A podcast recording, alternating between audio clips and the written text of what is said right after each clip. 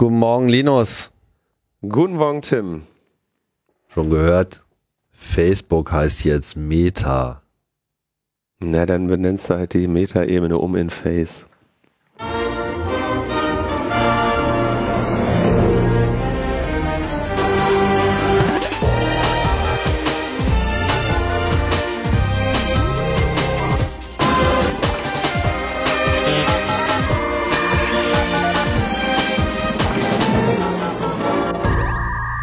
Logbuch Netzpolitik Nummer 411 vom 29. Oktober 2021 und da sind wir wieder und es sind äh, aufregende Zeiten und spezielle Zahlen stehen im Raum überall und es sind Einsen und Nullen.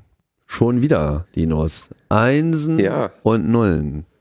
Schon, ja, und oder, oder ein A. Oder ein A. Das stimmt auch. Je nachdem. Choose your Zahlensystem. Auf jeden Fall äh, gestern, der 28. Oktober, das äh, ist nämlich quasi unser Geburtstag gewesen und jetzt gibt's Logbuch Netzpolitik seit zehn Jahren. Höhö. Zehn Jahre. Zehn Jahre. Ja. Ja, das ist äh, in der Tat eine ganze Menge Holz. Und ähm, wäre natürlich ein toller Anlass gewesen, irgendwie zu feiern, einen großen Event zu machen, Hütte voll, ihr wisst schon, all dieses ganze äh, Brimborium, was wir ja eigentlich auch immer zu vollen Sendungszahlen gerne gemacht haben, sich jetzt auch irgendwie angeboten hätte. Aber naja, gut, wisst ihr ja alle, äh, ist derzeit so richtig äh, keine Option. Da haben wir uns gedacht, na dann machen wir halt was anderes. was ganz Einfaches. Ne? Und haben uns gedacht, naja, dann schenken wir euch ein paar Shirts. Ihr müsst sie natürlich bezahlen. Aber Wir schenken euch ein paar Shirts. Wir schenken euch die Möglichkeit, sie zu erwerben. genau. Also wir, wir, wir setzen jetzt die Tage. Ein äh, Shop auf hat jetzt leider zum heutigen Tag noch nicht ganz, ähm, ist noch nicht alles ganz fertig. Aber sind da ganz zuversichtlich, dass wir das zusammen äh, bekommen. Ja, und dann machen wir das so auf Vorbestellung erstmal. Das heißt, äh, bis zu einem bestimmten Tag müssen dann die ähm, Bestellungen eingegangen sein und dann soll das so äh, gemacht werden, dass ihr dann das noch in diesem Jahr, sprich vor Weihnachten, bekommt. Was ja nicht ganz so einfach ist, oder, Linus? Äh, ja, also es ist schwierig, das zu versprechen, ähm, weil zu Weihnachten einfach der, der DHL-Aufwand so hoch ist, dass die mitunter sehr, sehr lange Lieferzeiten dann ähm, haben. Also wir hatten das zum Beispiel bei der RC3 letztes Jahr, da wurde eigentlich alles am, ich glaube am 6.12. sind die letzten Pakete rausgegangen. Und die standen dann, aber weißt du, also Paket raus heißt in dieser Menge dann eben, ne, ein DHL Auto kommt, macht einen Container voll und dann steht der bei, bei DHL auf einmal auf dem Hof.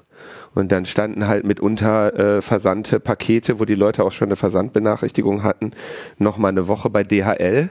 Dann sind die Leute irgendwann nervös geworden und haben dann halt ihre Pakete wie sowas am 18. bekommen. Ne? Haben natürlich zwischendurch gedacht, äh, was weiß ich, meine Sendung wurde gar nicht versendet oder was nicht alles. Also da ist die Logistik äh, ist ja ohnehin äh, am, am Limit, äh, einfach dadurch, dass die sich natürlich auch die Kosten enorm versuchen zu optimieren. Ähm, und zu Weihnachten wird sie dann gerne auch mal über ihre Grenzen gebracht. Wir werden hier, glaube ich, in der Sendung dann nochmal genau sagen, wann wir diesen Shop dann auch wieder schließen oder die Vorbestellungsphase beenden oder sagen wir mal, ähm, die, die sa- sagen so, ab jetzt braucht ihr nicht mehr damit zu rechnen, dass es zu Weihnachten kommt. Die Idee ist eigentlich, dass wir halt, ja, sagen wir mal, über einen Zeitraum von wahrscheinlich so drei, vier Wochen den Shop laufen lassen. Dann wird der irgendwann zu Ende sein, dann werden die Sachen produziert und dann werden sie im Zweifelsfall so in der ersten Dezemberwoche versendet und dann ist die, ist es schon sehr unwahrscheinlich, dass man das nicht bis Weihnachten hat, sagen wir mal so. Das ist ungefähr äh, der Zeitplan. Dadurch, dass wir ähm, diese äh, Produktion dann auch wieder erst machen, nachdem bestellt wurde, können wir zum Beispiel auch Hoodies anbieten, was ja im Winter auch ganz nett ist. Und ähm, ja, da werden wir, glaube ich, eine ganz nette, ähm, eine ganz nette Runde an Kleidungsstücken für euch bereithalten, die ihr bestellen könnt wenn ihr uns unterstützen möchtet. Wo, durch äh, Werbung. Ja, also bei, für Werbung muss man bezahlen. Das kennt ihr ja. Und deswegen müsst ihr eben Werbung für uns auch bezahlen, wenn sie, wenn ihr sie auf eurer Kleidung haben wollt. So. Ja, ihr zahlt selber, ihr seid nicht das Produkt. Das ist äh, das Gute daran, ja. Genau. Das Produkt hängt einfach auf der Brust, wie sich genau. das gehört. Und ähm, ich, will, ich bin jetzt einfach mal so, ähm, schaut mal am, am, am, so am Abend des 3. November auf logbuchnetzpolitik.de und da werdet ihr mit Sicherheit einen Link finden, der euch sagt, äh, wie ihr zu diesem Shop gelangt und wie ihr euch da eine Freude machen könnt. Genau. So, das bringt uns zu unseren äh, Standards und ähm, die Fehlermeldung, die jetzt kommt, ist eigentlich völlig unangemessen, weil wir haben die Länge ja gerade genannt. Äh, HTTP-Statuscode 411 ist nämlich length required und das ist etwas, was der Server dem Browser zurückmotzt, wenn der eine Anfrage gestellt hat und der Server hätte es aber ganz gerne mal ganz genau, nämlich mit einer Längenangabe, wie viele Daten denn jetzt hier übertragen werden sollen. Und das interessiert eigentlich auch keinen Menschen. Aber ich kann nur sagen, wir haben ja die Länge jetzt gerade genannt, das waren zehn Jahre. Ja, also von daher bitte keine weiteren Fehlermeldungen. Ja, Facebook hat sich umbenannt. wer, wer hat uns verraten? Metadaten. ja, das ist wirklich sehr schön. Jetzt passt dieser Spruch mal echt total. Das ist so krass. Ich habe, ähm, ja, ich verfolge das ja jetzt nicht unbedingt, dieses Facebook. Aber ähm, das scheint mir schon sehr, ähm, sehr, sehr komisch gewesen zu sein, was die sich da, was der gute Mark Zuckerberg da vorgestellt hat, ne? Ach so, ja. Also er hat ja so eine Keynote gehalten und da irgendwie eine Stunde lang äh, rumgeschwurbelt. Ich habe mir das nicht komplett äh, angeschaut, nur so in Auszügen. Äh, Im Kern ist es halt so sein Traum des, des Metaverse äh, aus Snow Crash und äh, fabuliert sich da halt so eine Cyber 3D Schein VR Welt äh, zusammen, in der dann alle sozialen Interaktionen stattfinden sollen und keine Ahnung, ob er sich wirklich so vorstellt, dass man dann wieder beim Matrix dann alle so zu Hause fett mit Pommes irgendwie noch auf der Hose äh, und Ketchup-Flecken einfach mit so einer VR-Brille auf nur noch so so äh, gelähmt im, im, im Sessel sitzen und dann irgendwie dort äh, komplett mental abwesend nur noch in dieser 3D-Welt rumfliegen. Das sind so Fantasien von so Leuten, wo ich auch immer das Gefühl habe, dass sie einfach auch den Bezug zum, zum, zum echten Leben schon komplett verloren haben. Ne? Ich will jetzt hier nicht unbedingt jetzt äh, zum finalen Digitalzweifler werden, aber es gibt schon wirklich andere Sorgen. Und am Ende wissen wir halt, was Facebook will. Facebook will eure permanente Anwesenheit in ihrem Kaufkanal, um an allem in irgendeiner Form beteiligt zu sein. Das ist das Ziel. Und dieses ganze Wischi-Waschi von irgendwie, was ihr denn doch da alles Tolles Soziales erreichen können und wie schön es doch für die Menschheit ist, up your ass, Mark. Up your ass. Äh, ich glaube, der hat, also entweder hat der Black Mirror geguckt oder der hat Black Mirror nicht geguckt und beides wäre irgendwie komisch. irgendwie, also was, hm. ich frage, also was, so, dann guckt man irgendwie Konzerte, zwei Leute sind da, der dritte ist, sitzt dann irgendwie als blaues Hologramm irgendwie da und dann kaufst du irgendwelche NFTs, damit dein Avatar irgendwie eine andere Hose anhat oder so. Das, ähm, ja, ich meine, was er da im Prinzip heraufbeschwört, ist so ein dauerpandemischer Zustand. Ich glaube ehrlich gesagt, dass der äh, in Anbetracht dieser Facebook-Files sieht, was ihm blüht und jetzt mal langsam einen auf äh, Meise machen möchte, weißt du, damit sie ihn da im Zweifelsfall nicht für, verknacken für das Ungemach, was die in die Welt gebracht haben, weißt du, dass der im Zweifelsfall dann sagen kann, nee, Metaversum hier, Leute. und alle sagen, komm, der ist einfach nur verrückt, so lass den armen Mann, so gib dem seine seine Oculus-Brille. Ich hätte ja kein Problem, wenn er sich in sein eigenes Metaversum abseilt und, und dann bleibt er da auch alleine und ist irgendwie glücklich mit seiner Cyberwelt.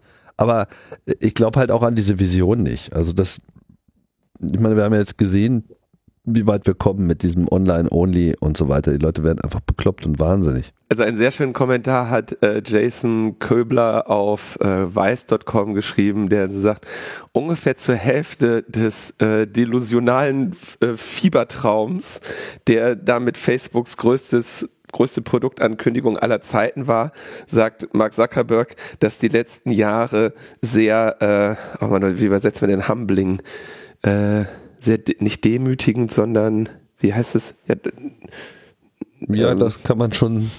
Ja, demütigend ist ja quasi aktiv und Humbling ist ja so passiv so, ähm, wie, ach Mann, ich hätte mir das vorher überlegen müssen.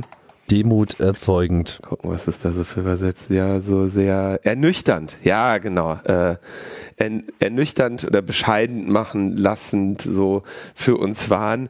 Und das hat schon sehr, komisch, wenn sagte, ja, es war sehr ernüchternd und wir haben viel gelernt und wir mit aller Demut kündigen wir jetzt an, äh, Meta. wir sind, wir übernehmen jetzt alles. Wir sitzen jetzt hier, du kannst jetzt eine NFT und deine Freunde leuchten nur noch blau in irgendeiner Brille. Ähm, das scheint nicht unbedingt so, dass sie da jetzt sehr viel Demut äh, mitgenommen haben aus der letzten Zeit. Ne? Ach, auf gar keinen Fall. Also ich meine, das muss man bei auch nicht erwarten. Aber um es vielleicht gleich äh, nochmal richtig einzusortieren, wie das jetzt mit diesen Namen ist, also die Produktnamen bleiben so wie sie sind, zumindest vorerst. Sprich, Facebook gibt es auch weiterhin noch. Bloß Facebook bezeichnet jetzt ausschließlich eben das Netzwerk, was es genau, eben Genau, aber ihr müsst äh, halt jetzt dann eben auf metaebene.me gehen. out, out, you demons of stupidity. ähm, auf keinen Fall. Nee, aber ich meine, sie haben sich dann halt sozusagen jetzt für ihre Dachorganisation, so ähnlich wie Google das gemacht hat, ne? Also die Dachorganisation von Google heißt halt Alphabet. Alphabet, was auch schon so ein Name ist, der irgendwie bis heute noch nicht von der Zunge geht. Vielleicht auch nicht soll. Ja, also vielleicht geht es ihnen einfach auch darum, quasi ihr Unternehmen auch so ein bisschen äh, rauszunehmen und jetzt können sie halt äh, Ankündigungen machen mit Meta hat gesagt, ja, und Meta macht dies und Meta macht das und es wird nicht so automatisch mit Facebook verbunden, mit deinem Produkt, ja. Mit ja. deinem Produkt und so. Macht natürlich auch in gewisser Hinsicht Sinn, quasi so eine Über Überinstanz nochmal anders zu benennen. Insbesondere, wenn dein ganzer Produktwald nicht gerade besonders einheitlich benannt ist, weil es halt im Wesentlichen zugekaufte Produkte von anderen äh, Helden waren. Ne? Also Instagram, WhatsApp und so, das passt ja alles nicht in dasselbe Namensschema. Insofern ist Meta halt schon ein ganz cooler Name. Wusste ich ja schon vor 15 Jahren. 16. naja, komm, ey, Facebook, was für. Ja, es interessiert einen eigentlich Pest, auch nicht groß. Also. Sind jetzt schon alle Witze äh, gemacht. Aber ich kann mich ja wirklich Face nennen jetzt einfach. ähm, ID Wallet. Oh Mann. Eine wir hatten, also das Thema ID-Wallet war ja eigentlich hier auch schon längst abschließend erörtert. Ähm, und zwar äh, diese ja doch wirklich in, in richtig breitflächig gefailte äh, ID-App, die da vor ein paar Wochen äh, online ging äh, für ein paar Stunden, um dann quasi dauerhaft wieder offline zu gehen. Eine, eine absolute Blamage für diejenigen, die das Ding an den Start gebracht haben. Also auch wirklich, also wenn du dir das anschaust, ne, was, du gehst als, als Bundesregierung hin und, und lässt irgendwelche windigen Blockchain-Spinner auf, auf irgendwie Probehardware mal eben ausgerechnet die eine der wichtigsten hoheitlichen Aufgaben machen. Ich warte noch darauf, dass sie demnächst noch mal versuchen, eine, eine Notenbank per App zu launchen oder sowas. Ne? Also totaler, totaler Quatsch. Und jetzt war es ja so, dass die sehr kurz nach der äh, Veröffentlichung dann eben äh, auch demonstriert wurde, dass es hier einen relativ fundamentalen Fehler gab bei dieser QR-Code-Authentifizierung. Der Weg ist ja so, du, du, wenn du dich dann äh, authentifizierst, scannst du einen QR-Code und in dem QR-Code steht drin, gegenüber wem du dich jetzt wie ausweist. Ja? Und für die App steht da drin, wohin du diese Daten dann senden musst. ja, wohin diese App dann die Daten senden soll. Und du kannst quasi trivial einen QR-Code bauen, der sagt, ähm, ich bin, was weiß ich, die Polizei Bremen und die Daten, die du dann jetzt hier abgibst, die schickst du bitte an, was weiß ich, datenloch.linus-neumann.de schrägstrich äh, schöne geile Datensammlung. Ja, und diese App würde das nicht erkennen. Ja, das war also quasi ein fundamentaler Fehler dieses Authentifizierungsprotokolls. Es gab, es gibt auch andere Wege, ja, äh, die sind dann aber nicht mehr dezentral oder nicht mehr rein dezentral und dann hast du quasi da wieder den ganzen Sinn verloren. Also du weißt dich zwar aus, aber die Stelle gegenüber der du dich ausweist, braucht sich nicht auszuweisen. Und das Angriffsszenario, was daraus eben äh, erfolgen würde, wäre zum Beispiel ne, Überkleben von QR-Codes oder äh, ähnliche Scherze. So. Das Ding herauszufinden hat ja irgendwie, weiß nicht, 24 Stunden nach Launch der App gedauert, so ungefähr. Und es stellte sich dann natürlich schon die Frage, sag mal, das ist eigentlich unwahrscheinlich, dass sie davon keine Kenntnis hatten. Es gab ja dann auch auf GitHub die entsprechenden Diskussionen, da musste man dann natürlich hin, da würde man jetzt mal vermuten, dass, was weiß ich, eine Doro Bär nicht unbedingt auf GitHub die Diskussionen der Entwicklerinnen verfolgt. Ja, also äh, gab es einmal eine kleine Anfrage von Anke Domscheit-Berg, in der die Frage gestellt wurde, sag mal, gab es vielleicht Pentests von diesem Ding? Und wurde bei diesen Pentests vielleicht darauf hingewiesen, dass es diese Schwachstelle gibt? Also Pentest, Penetration-Tests und genau, also Sicherheitsüberprüfungen, äh, die man üblicherweise vor der Veröffentlichung einer solchen App macht. Ne? Also gab es eigentlich einen Pentest? Wenn ja, hat er auf diese Schwachstelle hingewiesen? Und wenn ja, mit welcher Begründung habt ihr das ignoriert? Und die Antwort ließ schon sehr tief blicken. Die war nämlich so, ja, das, äh, äh, das Szenario ist nicht relevant. Mit anderen Worten, sie haben natürlich dadurch, dass sie also dass sie die Begründung verlesen haben. Sie haben nicht gesagt, es gab Pentest. Sie haben nicht gesagt, wir hatten Kenntnis von dieser Schwachstelle. Aber sie haben die Begründung geliefert, warum sie die Schwachstelle ignoriert haben. Ja. Und dann gab es jetzt außerdem, das war parallel, eine Anfrage an Frag den Staat, wo gesagt wurde, gib doch mal bitte die Sicherheitsüberprüfungen. Und das ist sehr ähm, unterhaltsam. Da findest du, in, die wurde dann beantwortet, also eine äh, Anfrage an das äh, BMI. Und ähm, die wurde dann eben von dem äh, BMI ähm, ja, äh, be beantwortet mit den äh, Dokumenten. Da findest du dann eine, ähm, ja, im Prinzip so eine Zusammenfassung des Penetration Tests. Und da steht drin, identifizierte Schwachstellen.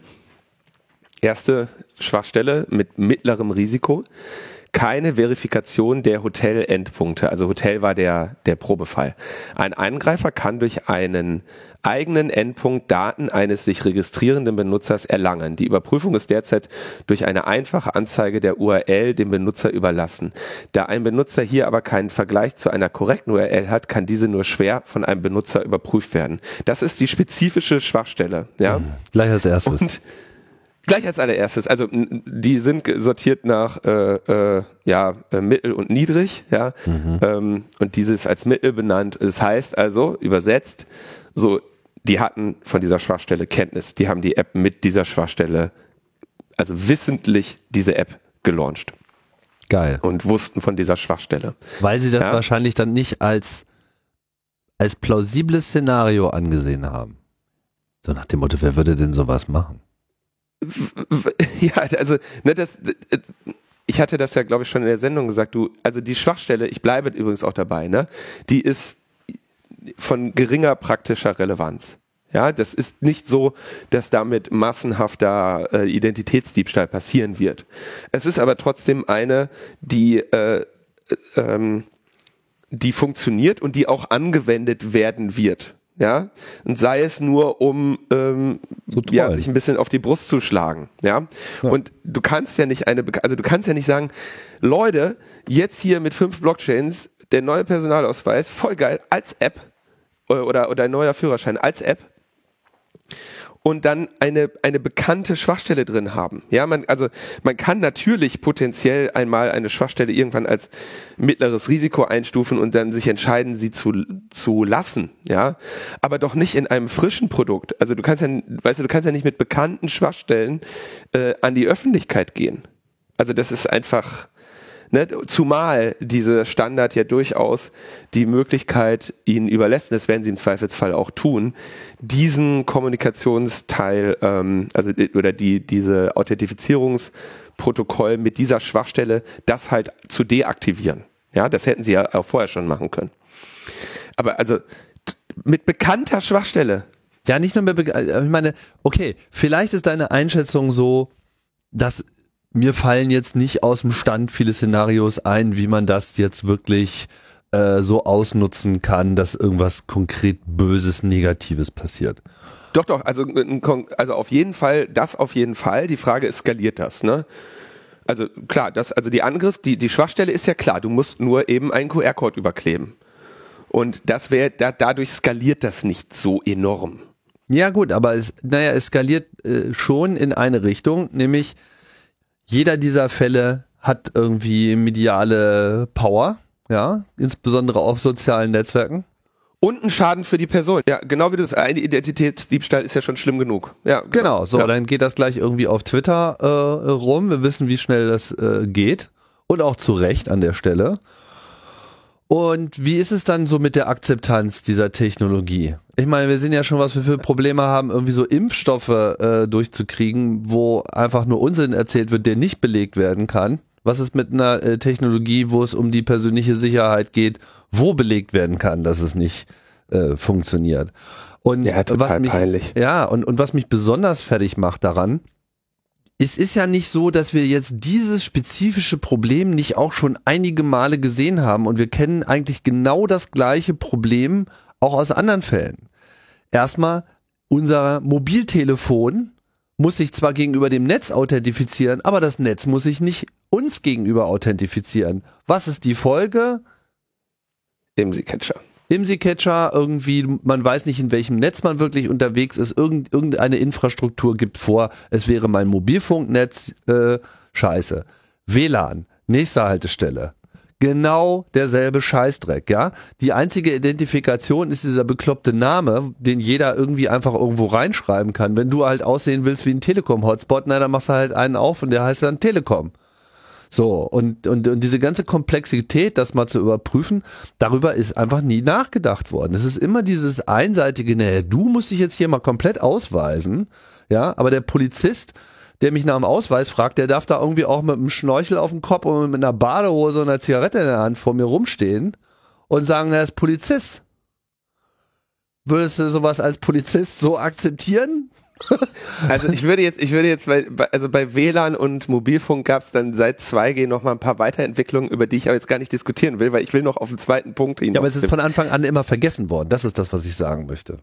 Ja, ja, naja, und das, was ich sagen möchte, ist, es ist nicht vergessen worden, sondern es wurde ihnen hier konkret gesagt, mit einem klaren Risiko.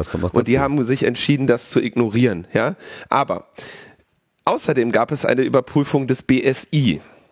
Ja, das BSI hat sich diese ID-Wallet-Lösung angeschaut.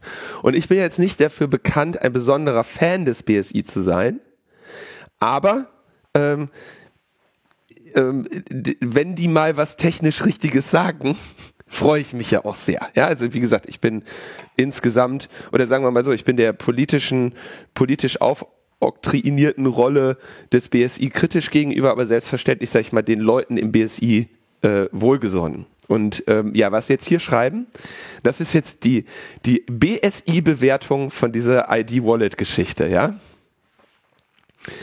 Durch die Nutzung der Blockchain-basierten Lösung im SSI-Piloten wird die Komplexität und damit einhergehend die grundsätzliche Anfälligkeit für Sicherheitslücken des gesamten Systems bei unklarem Nutzen deutlich erhöht. Das ist, das, ist alles, was du dazu sagen musst. Ja, das ist, ist ein, ein, ein wunderschöner Satz.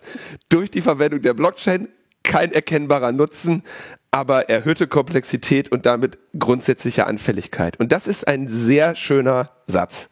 Und der ist sehr wahr. Kannst du in dem Zusammenhang auch nochmal den Begriff SSI kurz erläutern, weil der wird in der ganzen Debatte nirgendwo erklärt. Self-Sovereign Identities, also das ist in die, an dieser Stelle tatsächlich unerheblich. Das haben wir in der letzten Sendung ja auch schon mehrmals erklärt. Das ist dieses, also was sich dahinter verbirgt, sind diese Self-Sovereign Identities und sie nennen das hier SSI-Pilot, weil das das ist, was sie geprüft haben. Letztendlich eine Implementierung dessen, was nachher auch ID-Wallet war. Mhm.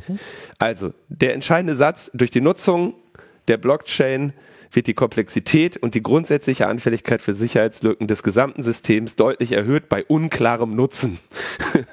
und jetzt weiter geht's. Viele Ziele können auch auf Basis klassischer PKI-basierter Technologien ebenso umgesetzt werden, die bei Ausweitung des Betriebs auf eine größere Menge an Parteien in jedem Fall zur Sicherstellung der Authentizität von Nachrichten dieser Parteien erforderlich sind. Sie sagen also, du kommst gar nicht an PKI vorbei, die brauchst du nämlich, um die Authentizität beider Parteien darstellen zu können. Da gehen sie im Prinzip nämlich auf diese Schwachstelle ein, dass jeder sagen kann, ich mache hier irgendwas. Also sie sagen im Prinzip, du kannst, du, du brauchst am Ende klassische PKI, um nämlich die andere Partei äh, auch authentifizieren zu können. Ja.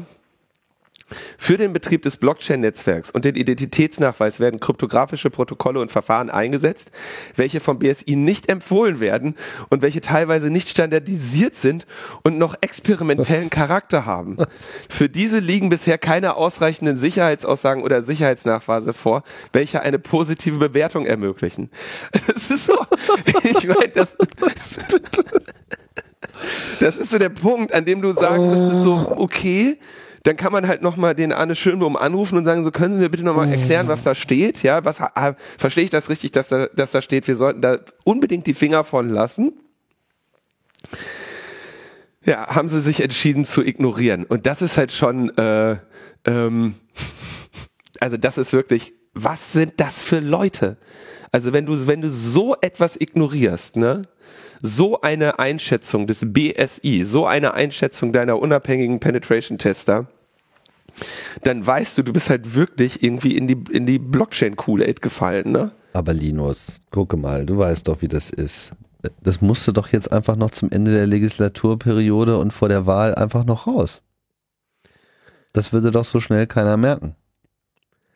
Äh, ich, ich weiß nicht, ich kann es mir nicht erklären, wie man, also das ist so, äh, ich, ich sehe da nichts. Also ich, ich sehe, die müssen doch, also können jetzt auch nicht sein, also die, diese Leute, die irgendwie Fans dieser Technologien sind, da gibt's ja so eine kleine, so eine kleine Sekte, die das ja immer noch unglaublich geil findet und alle als doof bezeichnet, die sagen, äh, warum wollt ihr dafür eine Blockchain nehmen? So, nein, warum Blockchain? Äh, also die sind wirklich keiner äh, rationalen Argumentation zugänglich sind. Was? Ich bitte dich, wenn El Salvador das macht. also Ey, wirklich, es ist und man muss auch, ich, ich habe das ja hier auch schon öfter gesagt. Weißt du, du will, also ich kann ja verstehen, dass der der Staat sagt, oh Blockchain, da müssen wir jetzt mitmachen, ne? Aber gerade diese verteilten Ledger, also das, was man gemeinhin Blockchain bezeichnet, die wurden ja nun mal überhaupt erfunden, um, um Staaten unnötig zu machen, ja, um staatliche Hoheit letztendlich zu ähm, untergraben, ja. Also mhm. Bitcoin ist nichts anderes als zu sagen, ey, wir wollen keine Notenbank und wir wollen kein Bankensystem, das potenziell unsere Zahlungen zensieren kann. Nicht, dass das irgendwie ein Problem der Allgemeinheit wäre.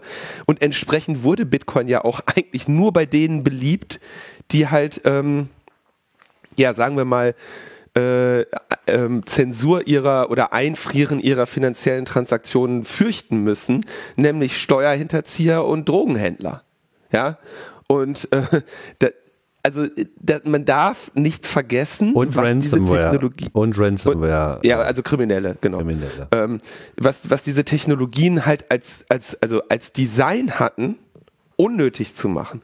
Und deswegen ist ähm, deren, also deswegen ist das so, so, so skurril, dass dann ausgerechnet ein Staat sagt, egal, lecko funny, will man jetzt Blockchain. Ja, also es ist so wirklich so,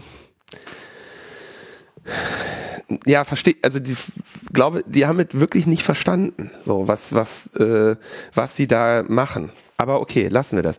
Ich finde es sehr schön, also diese, das sind wirklich Money Quotes, dass das BSI hier sagt so, Anf Anfälligkeit für Schwachstellen bei unklarem Nutzen deutlich erhöht. oh Mann. Und natürlich ja, also das, also das wäre eine Sache zu sagen, okay, die wussten das nicht, das, das fände ich immer noch, das ist auch nicht so zu entschuldigen, aber jetzt müssen sie sich halt wirklich mal die Frage gefallen lassen, dass sie eben das wussten und dass sie absichtlich, wissentlich äh, die, die, die, die App mit dieser Schwachstelle äh, auf die Menschheit losgelassen haben. Ja. So ist das mit unserem Verkehrsministerium.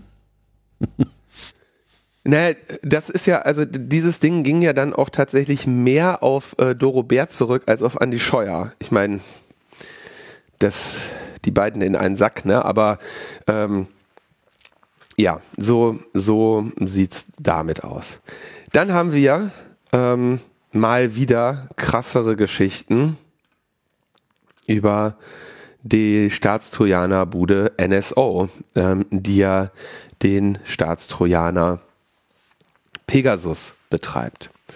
Und äh, da haben unsere Freunde vom Citizen Lab einen äh, neuen Report unter dem Titel Breaking the News, das ein sehr schönes Wortspiel ist.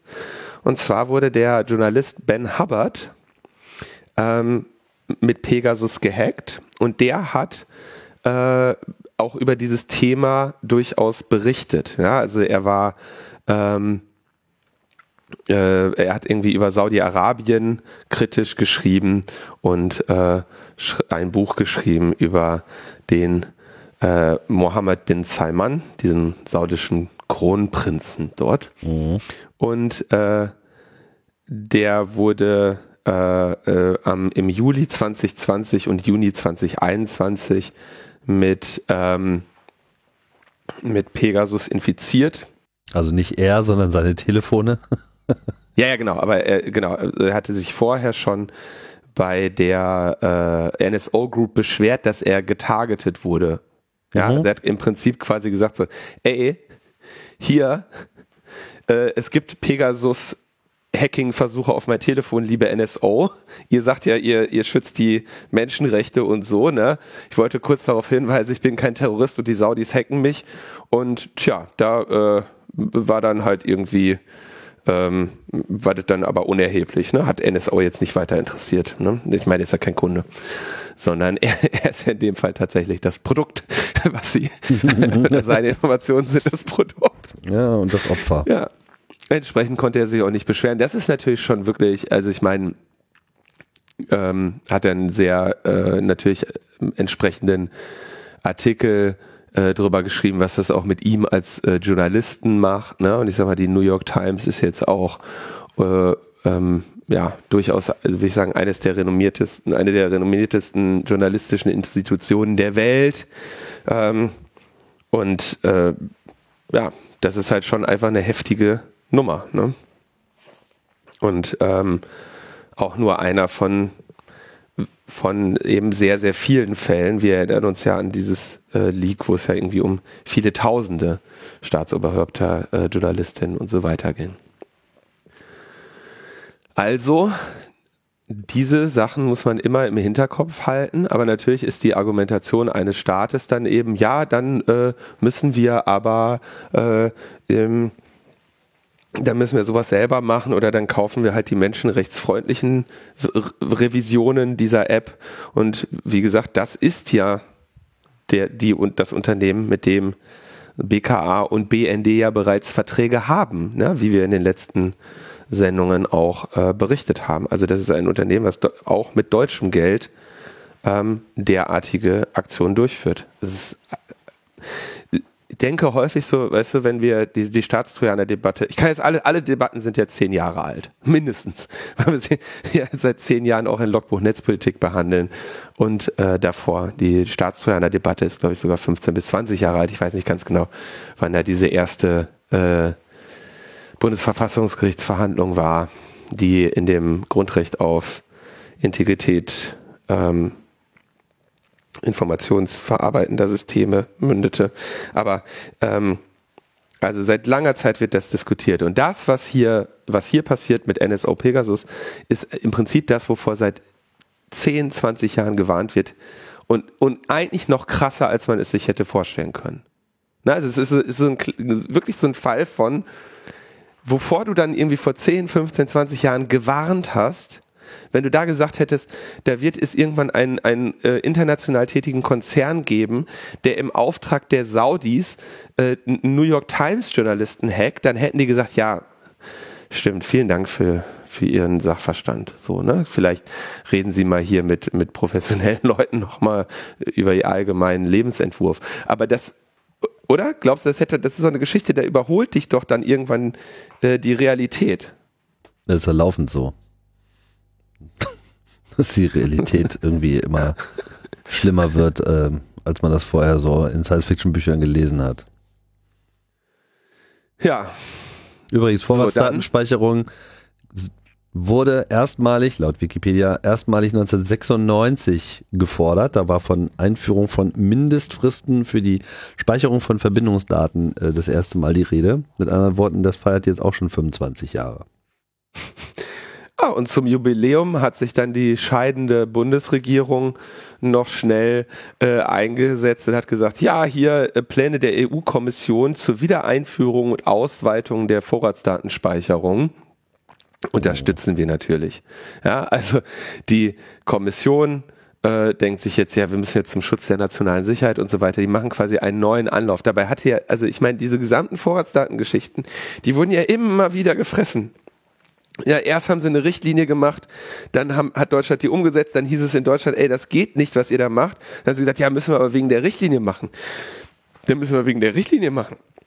Dann müssen wir wegen der Richtlinie machen, dann müssen wir wegen der Richtlinie, dann wurde die Richtlinie als vom EuGH als äh, nichtig äh, weggeballert. Dann haben sie gesagt, ja, hm, äh, äh, was machen wir denn jetzt? Ja, neuen, neuen Anlauf. Ja, und diese, die Leute sind ja schon auf dem Weg nach draußen. Da kacken sie dir noch ein ID-Wallet auf den Tisch und nochmal ein Jahr zur Vorratsdatenspeicherung.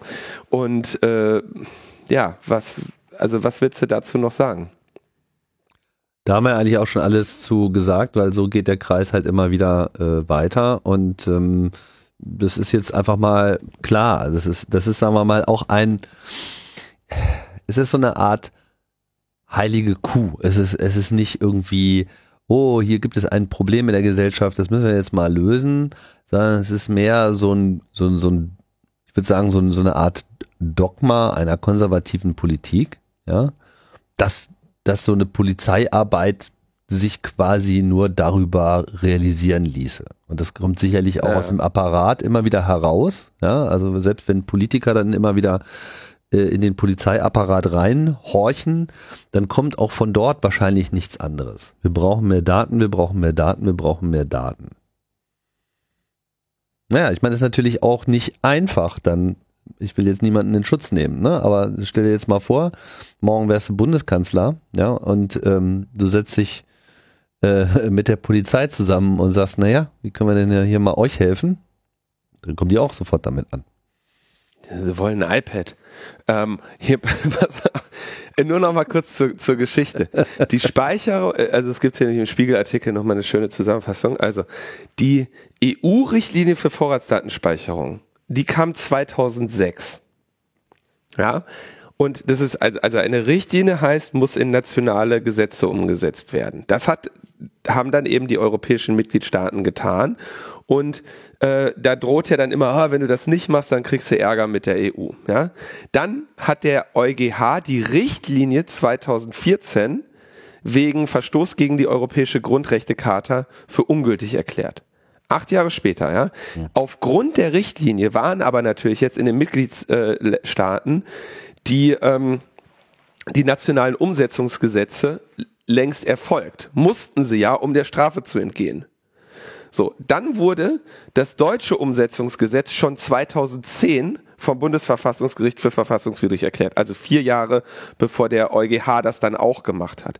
Das war die Zeit, wo man dann in Deutschland sagte, oh mein Gott, das fürchterliche Bundesverfassungsgericht hat uns die Vorratsdatenspeicherung weggenommen und jetzt kriegen wir eine Strafe von der EU, wir müssen das jetzt machen. Dann haben sie nämlich ähm, 2015, obwohl das EuGH Urteil jetzt inzwischen schon gesagt hat, die Richtlinie ist äh, äh, ungültig, haben sie 2015 nochmal ein Gesetz zur Vorratsdatenspeicherung gemacht, ähm, und dann wurde es, das wurde aber dann vom Oberverwaltungsgericht Münster, ich glaube in so einem Eilverfahren, zunächst ausgesetzt und dann ist es hoch bis zum Bundesverwaltungsgericht, dass es dann 2019 dem EuGH zur Prüfung vorgelegt hat. Die Entscheidung des EuGH steht aber noch aus, darauf warten wir gerade. Ja, also das ist jetzt quasi die neu, das neue Gesetz von 2015. Und während quasi selbst die deutsche Umsetzung noch beim EuGH liegt, ja, sitzen die quasi schon wieder da und sagen, alles klar, direkt noch eine Kugel rein, jetzt machen wir schon wieder, jetzt machen wir wieder von der EU-Kommission her ja wieder eine neue Richtlinie. Äh, notorisch. Sie sind notorisch. Kommen wir zu den Facebook-Files. Ähm, Gott sei Dank haben die sich nicht schon vor drei Monaten umbenannt. Sonst wird jetzt. Meta-Files. genau.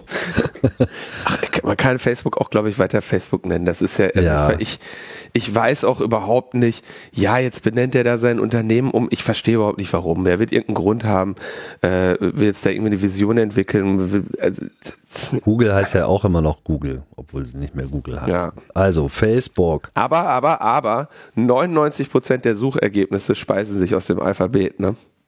Oh. Nicht mehr lange, dann kommen die Speisen die sich alle aus Facebook. okay, dann gibt's äh, also äh, die Whistleblowerin Frances Horgan, äh, die ja im Prinzip, also es lässt sich zusammenfassen, ihre äh, das, was sie der Öffentlichkeit sagt, ist ja einfach nur, dass Facebook Kenntnis hat von seinen schädigenden Effekten auf die Gesellschaft und ähm, trotz dieser Kenntnis ähm, quasi weiter diese Schäden in Kauf nimmt. Ähm, also Schäden für die Demokratie oder Schäden auch für Jugendliche, ja, all diese ganzen blaseninduzierten Probleme, die die sozialen Netzwerke mit sich bringen. So, und dann gibt es irgendwie so die Zusammenfassung dessen, was jetzt rauskommt. Jetzt hat sie, gibt es irgendwie eine eine, äh, ein Konsortium oder eine, Gruppe von, von Veröffentlichungen, die halt diese Facebook-Files bekommen haben, wo man im Prinzip sagen kann, ja, das ist so der, der Rest, der noch übrig ist. Die ursprüngliche Veröffentlichung war ja von der Washington Post mit der Frances Horgan da zusammen, äh, wo sie äh, ich glaube Washington Post, wo sie dann eigentlich noch ähm, anonym war und dann hat sie sich irgendwann benannt. So jetzt, okay, was geht daraus äh, hervor aus diesen Facebook-Files? Also erstens, Facebook war sich seiner Risiken und Nebenwirkungen immer bewusst. Das wäre jetzt auch wirklich überraschend, ähm, wenn, wenn sie das nicht mitbekommen hätten. ja. ähm, dann sagen sie, okay, dass der Mark Zuckerberg ähm, die Öffentlichkeit belogen hat. Mm. Und Zuckerberg, also Zuckerberg hat unter Eid vor dem US-Senat gesagt, dass äh, Milliarden Menschen die äh, verschiedenen Plattformen nutzen und alle gleich sind, aber es manche Nutzerinnen und Nutzer werden mit dem Programm X-Check äh, irgendwie mit Ausnahmen versehen. Ja, also äh, prominente Menschen, die Hausregeln brechen dürfen, ohne dafür sanktioniert zu werden. Wie zum Beispiel äh, Donald Trump oder hier der Fußballer Neymar, der offenbar in einem Livestream den Klarnamen und Nacktbilder einer Frau gezeigt hat, mhm. die ihm, ach du Schande, die ihm eine Vergewaltigung vorwirft. Also okay, der, ich weiß schon, warum ich nicht auf diesem Facebook bin. Ähm, genau, also dass er da quasi privileg, dass sie eben nicht für alle Menschen die gleichen Regeln anwenden und nicht nur aus Versehen nicht für alle Menschen die gleichen Regeln anwenden, sondern institutionalisiert für manche Regel, für manche Menschen nicht die gleichen Regeln anwenden. Auch das etwas, was es ja schon, ja, was äh, ähm, ähm, Twitter ja zum Beispiel auch äh, in dieser Diskussion um, um Trump ähm, irgendwann äh, zugegeben hat und, und auch institutionalisiert hat. Die haben ja dann auch immer gesagt, so ja, wir haben Regeln, aber wenn du, was weiß ich, der US-Präsident bist, dann äh, gelten die nicht mehr notwendigerweise für dich. Und die Argumentation, die sie dafür ähm, vorgetragen haben, war ja, okay, das ist nun mal der US-Präsident und das muss ja auch irgendwie der, der Nachwelt erhalten bleiben. Instagram kann der mentalen Gesundheit von Teenagern schaden. Ich glaube ehrlich gesagt, wenn du einfach nur äh, einmal Instagram aufmachst, siehst du das sofort. Ein Drittel der Mädchen, die sich unwohl in ihrem Körper fühlen, geht es schlechter, wenn sie Instagram nutzen. Ähm, ich finde das, also ich, mir geht's auch schlecht, wenn ich Instagram nutze. Also wenn du dir anschaust, was, was für, was Menschen da für eine Scheinwelt irgendwie schaffen mit diesen Filtern und die sind den ganzen Tag nur damit beschäftigt, sich selber zu fotografieren. Also, dass das irgendwie keine gesunden Konsequenzen hat, insbesondere für Teenager, äh, ist halt naheliegend und da haben sie eben auch mehrere interne Studien zu, die ihnen das ganz klar zeigen, äh, dass sie also eine Gefahr für das Selbstwertgefühl sind, Depressionen auslösen und Suizidgedanken hervorrufen können. Das ist jetzt auch, auch das ist kein großes Geheimnis. Ähm, das Krasse ist, dass Facebook eben diese äh, Dinge seit Jahren intern kennt. Ja, und trotzdem äh, ist ein kon konkretes Ziel von Facebook, auch das sehr verständlich, dass sie Kinder für sich gewinnen wollen. Ne? Ich meine, das war der Grund, dass sie, also Facebook, Facebooks Bevölkerung altert jedes Jahr um ein Jahr. Das sind die Gründe, warum sie sich sowas wie WhatsApp und Instagram gekauft haben, um eben ähm, diese äh, Leute bei sich zu halten, ja, und Sorgen haben, dass äh, irgendwie Snapchat und TikTok ihnen die Leute wegnehmen. Also zielen die natürlich spezifisch auf äh, Teenager. Dann äh, wollen sie irgendwie äh, problematische Inhalte automatisch filtern. Das gelingt ihnen natürlich nicht, und zwar in beiden, in beide Richtungen nicht. Posi also Alpha-Fehler, Beta-Fehler, ne, falsch. Äh, Nachrichten, die keine Hassnachrichten sind, werden gelöscht. Nachrichten, die Hassnachrichten sind, werden nicht gelöscht. Ähm, dann haben sie natürlich einen US-Fokus. Ja, also ich meine, welche Effekte Facebook in den USA hat, interessiert Facebook natürlich um einiges mehr als von irgendwelchen Ländern, die Donald Trump auf der Karte nicht finden kann. Ja, auch das ist natürlich ein, ein, durchaus ein Problem. Und äh, selbstverständlich äh, sind sie eben primär Profit ausgerichtet, was äh, jetzt auch nicht überraschend ist. Ne? Äh, ich denke, das Entscheidende hier ist, also was jetzt wirklich Whistleblowing ist, inhaltlich kommt da in meinen Augen nichts, nichts Neues mehr. Ja, also alle diese Phänomene sind ja durchaus bekannt. Äh, der Teil, der jetzt nochmal relevant wird, ist, und das kann eben hier die Frances Horgan eben gut herausbringen, ist, was wusste Facebook wann? Und welche dem entgegenstehenden Entscheidungen haben sie noch getroffen? Und da wird Facebook natürlich nicht besonders äh, gut bei rumkommen, weil natürlich wussten die all das. Ja, das wusste ja jeder andere auch. Ja. Ähm, also, wird, die Argumentation würde mich auf jeden Fall mal interessieren, wenn sie versuchen, das anders darzustellen. So. Ja, nie noch ja. davon gehört, irgendwie, keine Ahnung. Aber Metaversum, ne? Labern die ganze Zeit von so einem allwissenden Müllhaltensystem, so, aber äh, das, was in ihrem eigenen System passiert, wo sie alle Algorithmen kontrollieren und wo genau das das Ding ist, womit sie ihr Geld machen, ausgerechnet das sollen sie nicht verstehen, das glaubt ihnen noch keiner.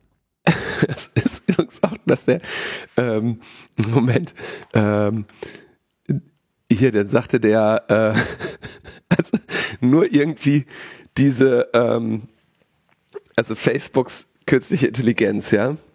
Ähm, der schreibt hier der äh, diese in diesem Weiß-Artikel, der hat sich offenbar diese diese Zuckerberg-Ansprache wurde wohl auch irgendwie über Facebook gestreamt, ja. Und die Empfehlungen darunter sind äh, also er sagt, 19.000 Leute haben diese Zuckerberg-Übertragung geschaut, ja. Und der Algorithmus von Facebook hat, ähm, da, darunter steht dann andere Live-Videos für dich, ja. Und hat irgendwie empfohlen, es gäbe also einmal ein Video von einer Latina, die einen ähm, kleinen Menschen dominiert und den Bauch leckt.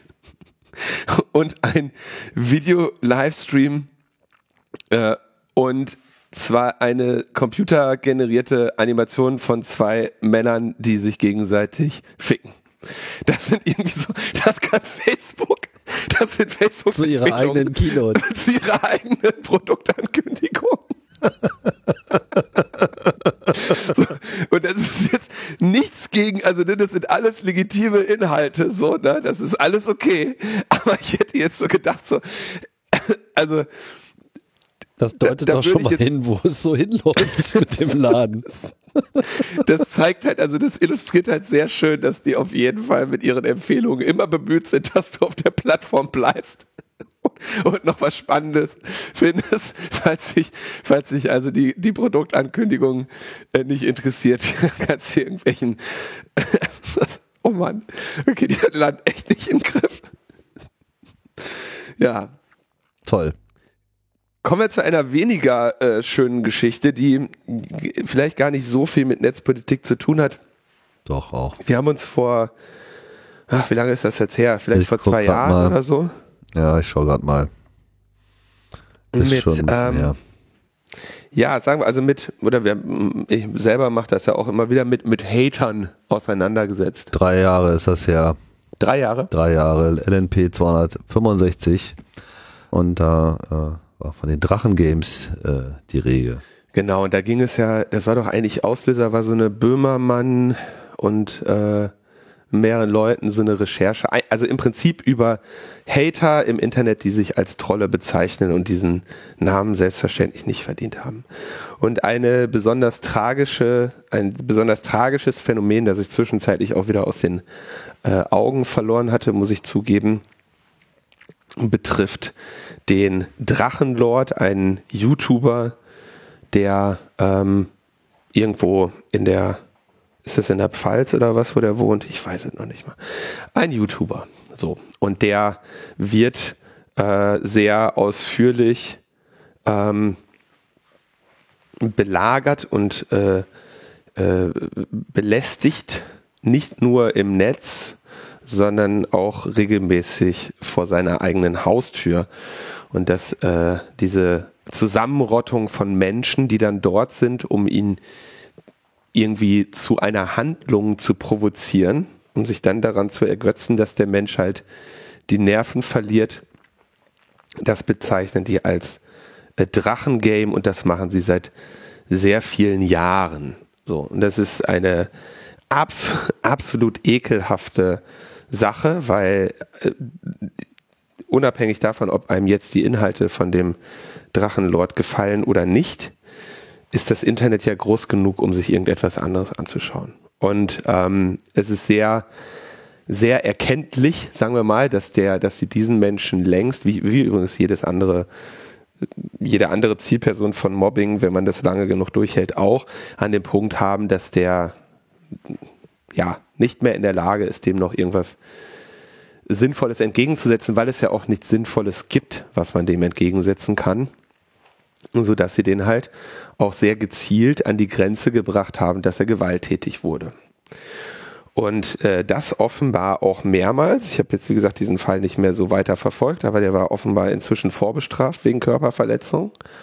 Und jetzt sind da wohl, wenn ich diesen Fall richtig äh, verstanden habe, ging es da jetzt konkret um irgendwie Medizinstudenten, ja, also weiß man auch, welche gesellschaftliche Stellung äh, Medizinstudenten haben, ne?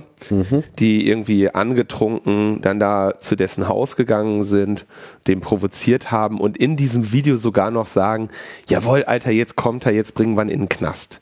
Und die es quasi darauf angelegt haben, den zu provozieren, da, damit er sie angreift, damit sie ihn anzeigen können, damit er in den Knast wandert, weil er eben vorbestraft ist. Mhm. So äh, gestaltet sich das jetzt offenbar. So, jetzt befindet der, jetzt fand da eben eine äh, Gerichtsverhandlung statt. Und die Richterin macht etwas, was äh, sehr häufig mit Mobbing-Opfern äh, getan wird. und sagt ihm, ja, also sie wäre ja hier bereit, das äh, Verfahren einzustellen, so ungefähr, oder eine ne, Strafmilderung in Aussicht zu stellen, wenn er denn seine YouTube-Aktivitäten einstellen würde. äh, wo dir auch denkst, so entschuldige mal bitte, ne? Also jeder Mensch kann in dieses scheiß YouTube reinlabern, was er möchte. Und äh, solange das nicht strafrechtlich relevant ist, äh, ist das vollkommen in Ordnung. Noch dazu ist das für diesen äh, Drachenlord sein Einkommen. Ja, der hat eben auch irgendwie einen Supporter-Kanal und äh, Werbeeinnahmen und das ist quasi sein, seine Möglichkeit, Geld zu verdienen. Und die Richterin sagt dem, ja, pass mal auf, das, was du da machst, ist ja offenbar für viele Menschen eine Provokation, die äh, dann bei dir vor der Haustür rumlungern und ähm, äh, und dich irgendwie halt an den in den äh, Rand, ans Rand, an den Rand des Wahnsinns treiben. Äh, hör doch mal auf damit. Du bist ja selber schuld. Hm, das ist wirklich. What the fuck? Das ist so ein bisschen das, das Äquivalent, so äh, Vergewaltigungsopfern irgendwie ihre Kleidung vorzuwerfen. Exakt, exakt. Und das ist äh, genau das. Und das ist äh, jeder, jede, jeder und jede von uns kennt ja wahrscheinlich auch Fälle von Mobbing äh, in der in der Schule. Und das ist ja durchaus auch ein Muster, ne? dass dann den Leuten eben gesagt wird, so dass die früher oder später vom Lehrer oder von der Lehrerin so sinngemäß gesagt kriegen, hör mal, weißt du, dann sei doch auch mal nicht so scheiße, dann ärgern dich die anderen Kinder auch nicht mehr. Ne? Mhm. So, um deinen letzten, deinem Selbstwert noch so den letzten äh, Stich zu geben. Ja, End vom Lied ist der, der um, unter anderem, da er eben gesagt hat, ja hier, nee, ähm, das ist keine Option für ihn, seine äh, YouTube-Aktivitäten einzustellen, wo ich auch ganz ehrlich sagen muss, also ich finde ich unerhört von dieser von dieser Richterin, das überhaupt in Erwägung zu ziehen. Ne? Ähm, und äh, so wie das aussieht, wenn ich das jetzt richtig verstanden habe, wurde der jetzt zu zwei Jahren verurteilt. Die Leute, die ihn dahin getrieben haben in diese äh, Gewalt, die das gezielt mit ihm getan haben, dass er sich, dass er irgendwann halt gewalttätig wird und das mit dem Ziel gemacht haben, ihn in den Knast zu bringen, feiern sich jetzt irgendwie als so eine Art ähm, Helden des Antifaschismus oder so, weil der irgendwann wohl auch in seinen, weiß nicht wie viel Stunden der Typ da jeden Tag streamt, mal eine äh, ausländerfeindliche Äußerung oder einen, einen abwertenden Begriff verwendet hat, was ich nicht entschuldigen möchte, ja, aber was jetzt üblicherweise, sag ich mal, äh, nicht darin mündet, dass Menschen über, Mo über äh, äh, Monate und Jahre belagert werden und man es darauf anlegt, dass sie in den Knast kommen. Ich meine, wenn ihr das irgendwie für einen antifaschistischen Kampf haltet, dann macht das doch von mir aus bei Björn Höcke mal. Mal gucken, wie lange ihr da vor der Tür rumlungert. Ja, also ich meine, der ist ähnlich, ähnlich. Äh, ja, aber ich meine, so, ne, du kannst dir halt wirklich, du kannst dir Gegner suchen oder Opfer. Und die haben sich sehr klar ein Opfer gesucht. Und ähm, das ist, ähm, also ist in, ja in meinen Augen ein, ein absoluter äh, Justizskandal, ja, ähm, wie äh, was was mit diesem Menschen da getan wird. So, wo also erstens, was dass, dass das zugelassen wird. Der wohnt in einem winzig kleinen Dorf. Die Polizei ist natürlich äh, genervt, ja. Auch die Anwohner ähm, seit Jahren die Anwohner sind genervt, haben die ganze Zeit die Leute da. Und wie gesagt, der Typ hat jetzt lange keinen äh, souveränen Umgang mehr damit. Und ähm, entsprechend haben die natürlich dann auch irgendwann die, die, die Nachbarn gesagt, ja, wäre vielleicht auch cool, wenn du einfach mal was anderes machen würdest. Ne? Aber, Alter, was für ein, also das ist wirklich sowas von ekelhaft. Ich finde es wirklich schlimm. Ja, das, ich meine, das, das, das, das Schlimmste daran ist halt einfach, und das, das kann einen auch irgendwie frustrieren, insbesondere wenn sie das jetzt wieder im, im Namen des Antifaschismus auch noch tun, wie niedrig die Leute doch sind. Ja. Also wie einfach die sich äh, äh, ihr Leben machen und einfach immer schön nach unten treten, immer auf die Schwächeren, immer schön sich selber geiler fühlen, obwohl man eigentlich selber wahrscheinlich ein, ein total ungeiles Leben führt, aber das natürlich äh, sich selbst nicht zugestehen möchte oder nichts auch äh, Positives dran ändern möchte. So, nee, dann nimmt man sich so ein Opfer, dann feiert man sich da im, im Netz in so einen Rausch, So, ah, jetzt haben wir ja alle hier gegenseitig ein Opfer. Und dann steigert man sich auch so schnell rein, bis man diesen ganzen Unsinn von Ausreden auch noch wirklich glaubt. Und ja, ob das jetzt irgendwie dieses Corona-Leugner-Schwurbeltum ist mit diesen Anti-Wachsern und so weiter, die einfach im Prinzip genau das Gleiche machen. Ja, einfach sich schön weit weg von der Realität entfernen und, und sich dann auch einfach noch radikalisieren und sich dabei auch noch als Freiheitskämpfer äh, ja und Diktatoren schlechter äh, feiern und fühlen, ja, wofür es einfach keinerlei Anhaltspunkte gibt. Einerseits mangels der Diktatoren und andererseits mangels auch eines, eines validen äh, Kampfes dagegen. Das ist halt einfach billig und schlecht und diese Leute sollten sich einfach mal was schämen. Nur, es sind Massen. Es sind wirklich viele. Und das ist irgendwie auch schon etwas, wo man auch immer wieder mal feststellen muss, klar, wir halten uns alle für total zivilisiert und gebildet und modern und Deutschland und überhaupt und äh, so, ne? Das mag für weite Teile der Gesellschaft auch gelten, aber die Verrohung steht eigentlich jeden Tag schon äh, auf der Straße, äh, um im Taxi abgeholt zu werden.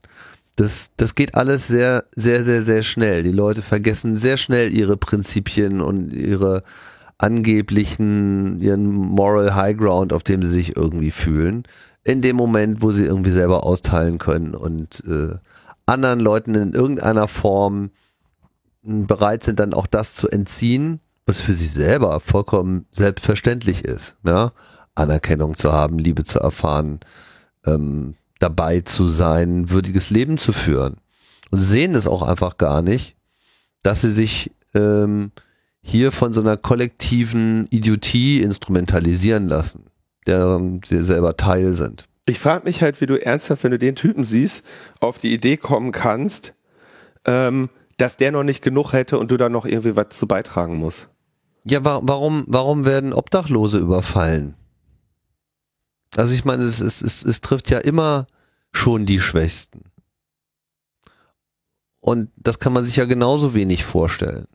Und es sind äh, die Flüchtlinge, die sozusagen alles verloren haben, die dann irgendwie auch nochmal oben einen drauf bekommen müssen. Ja. Und das, das, das ist eigentlich immer dasselbe Ding. Und Leute, die etabliert sind und stark rüberkommen und Geld haben und, und, und, und, und Beziehungen haben, denen passiert sowas halt nicht.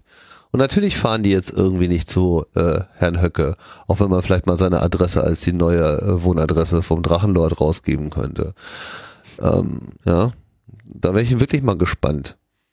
Dann, dann tre treffen die Hater mal richtig auf ja, die Hater. Dann, dann kriegen die Hater mal, dann, also kann ich dir sagen, warum man sich dem, dem Anwesen von Höcke wahrscheinlich lieber nicht nähert, weil da wahrscheinlich sofort irgendwie ein Hooligan-Trupp bereitsteht, um dir auf die Fresse zu hauen, ne? Ja. Ah, also ich muss mich da jetzt nochmal einlesen, wenn ich das jetzt richtig verstehe, hat die Staatsanwältin sogar jetzt auch noch Berufung angekündigt, weil sie die Strafe nicht gut genug findet. Ja, er hätte sich gerne eine höhere Strafe für den äh, Drachenlord gewünscht. Ist sie nicht diejenige, die das äh, umsetzt? Nee, das ist Richterin, die das macht.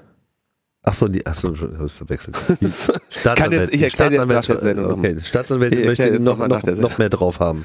Die möchte gerne noch mehr draufhauen. Also du fragst dich, was haben die denn da ge äh, äh, ja, also es ist wirklich irre und es gibt ein Video, in dem er äh, ja das auch mal sagt, ich glaube wirklich, also das, was die, was die dem angetan haben, das hält halt kein Mensch aus. Und auch wenn ich jetzt sicherlich nicht die Inhalte äh, irgendwie besonders ähm, mm, interessant oder erstrebenswert finde, die der verbreitet, ja, äh, begnüge ich mich einfach tagtäglich mit der Option, irgendwas anderes zu gucken. Und ähm, so sehe, sehe wirklich nicht, was, also was die, was die über die Jahre mit dem gemacht haben. Du erinnerst dich hier dieser, diese, ähm, wie heißt die nochmal, diese Imp und Dorian, diese Arschlöcher da, mhm. die, ähm, die hatten dem ja dann irgendwie eine Frau dahin geschickt, die, ja. die dann irgendwie so tat, als wäre sie in den verliebt. Und dann hat er der irgendwie im Livestream einen Heirat, Heiratsantrag gemacht. Und in dem Moment hat sie dann gesagt, du bist irgendwie ein hässlicher Wichser, ich will, du bist der ekelste, ekelhafteste, den ich kenne. Und dann haben sie sich darüber kaputt gelacht, dass sie den verarscht hatten. Weißt du, ich meine. Das ist einfach. Das ist alles so unterirdisch. So unterirdisch und unwürdig und äh, so verachtenswürdig, unwürdig, ja. was die Leute machen. Das ja. geht gar nicht mehr. Das ist so niedrig, ey. Und ich frage mich wirklich, was, was in so Menschen los, los ist, die halt dann irgendwie auch noch da sitzen und, und das quasi als eine, als eine irgendwie äh, Aufwertung ihrer selbst oder als, als, als witzig oder sowas wahrnehmen, ne? Also wirklich echt kranker Shit. Da fehlt uns leider jetzt die intellektuelle Kraft, das noch äh, zu verstehen. Naja. Impfpässe sind gefälscht im, im, Wirklich? im Umlauf. Also, offenbar, also das ist irgendwie noch nicht so ganz klar, was da los ist. Also die äh, italienische Nutzer sind irgendwie im Besitz von Impfpässen, die also sehr offensichtlich nicht äh, echt sein können. Irgendwie ein gültiges Impfzertifikat für Adolf Hitler, geboren am 01.01.1900 und ähm, sehr, also offenbar sind, ist mindestens einer oder mehrere geheime Schlüssel abhanden gekommen, mit denen andere in der Lage waren, ähm, quasi dann beliebige Impfpässe auszustellen. Es ist noch nicht ganz klar, wie das passiert ist. Ja, also ich hätte da mehrere Hypothesen, ähm, aber es, es ist äh, offenbar äh, geschehen, werden wir sicherlich auch noch erfahren, wie genau das passiert ist. Das Spannende ist jetzt, ähm, was, wie gehst du jetzt damit um? Und das war etwas, was wir hier auch in der Sendung behandelt haben, dass du dich auf jeden Fall auf diesen Fall vorbereiten musst, wenn du eine PKI baust. Ja, und was, also die. Also Public Key Infrastruktur. Genau, also eine Zertifikats, äh, äh, Infrastruktur, mit der ja diese Dinger signiert werden. Die Zertifikatsignaturen sind ja das, was den gültigen vom ungültigen Impfpass unterscheidet.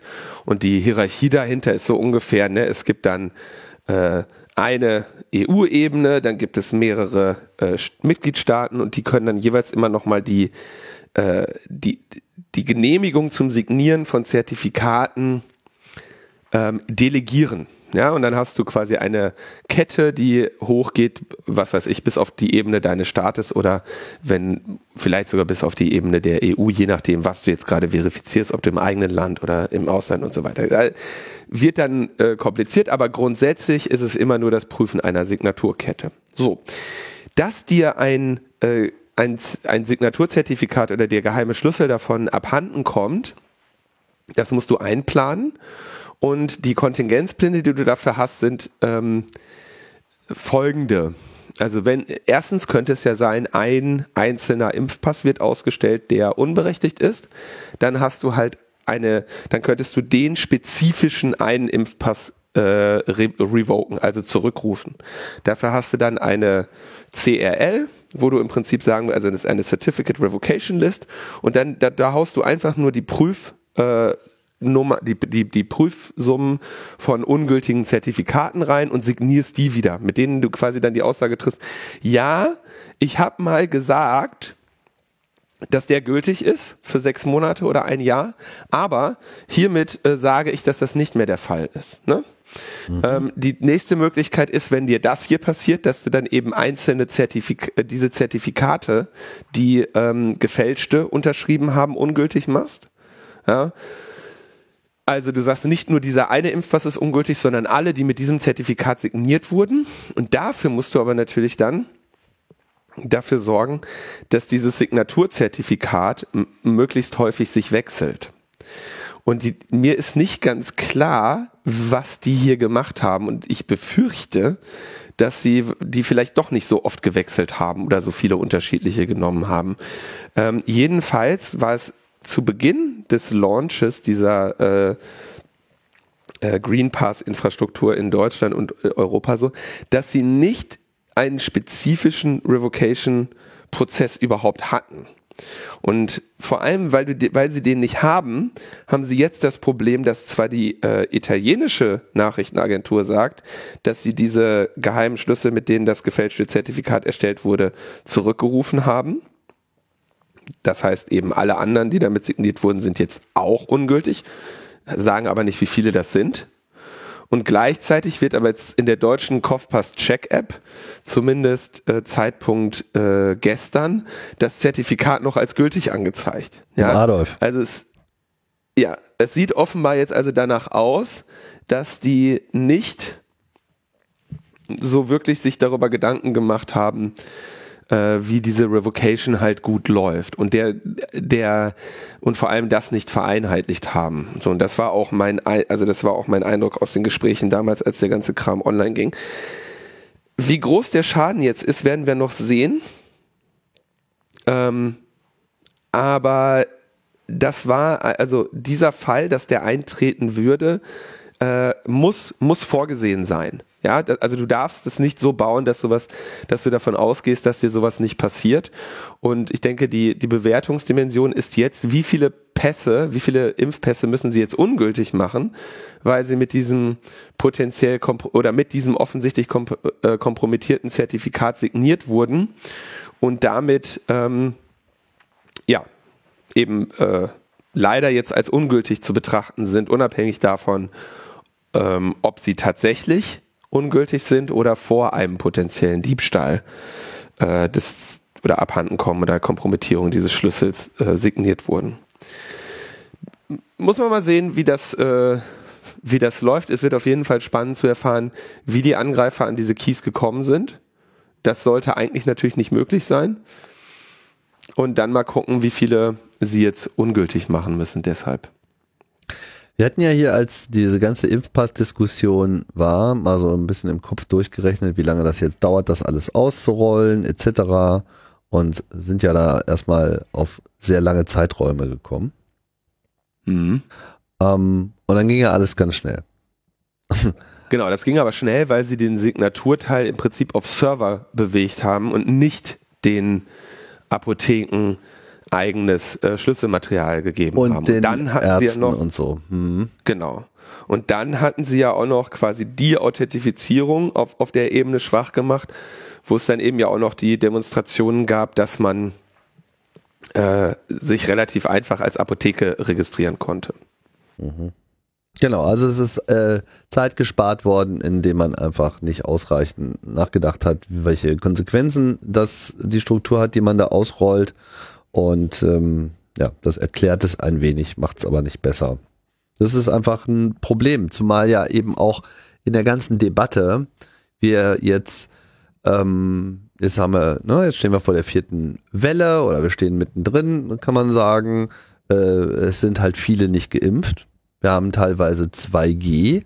Systematiken, wo dann gesagt wird, na ja, aber bei 2G können ja nur Geimpfte sein.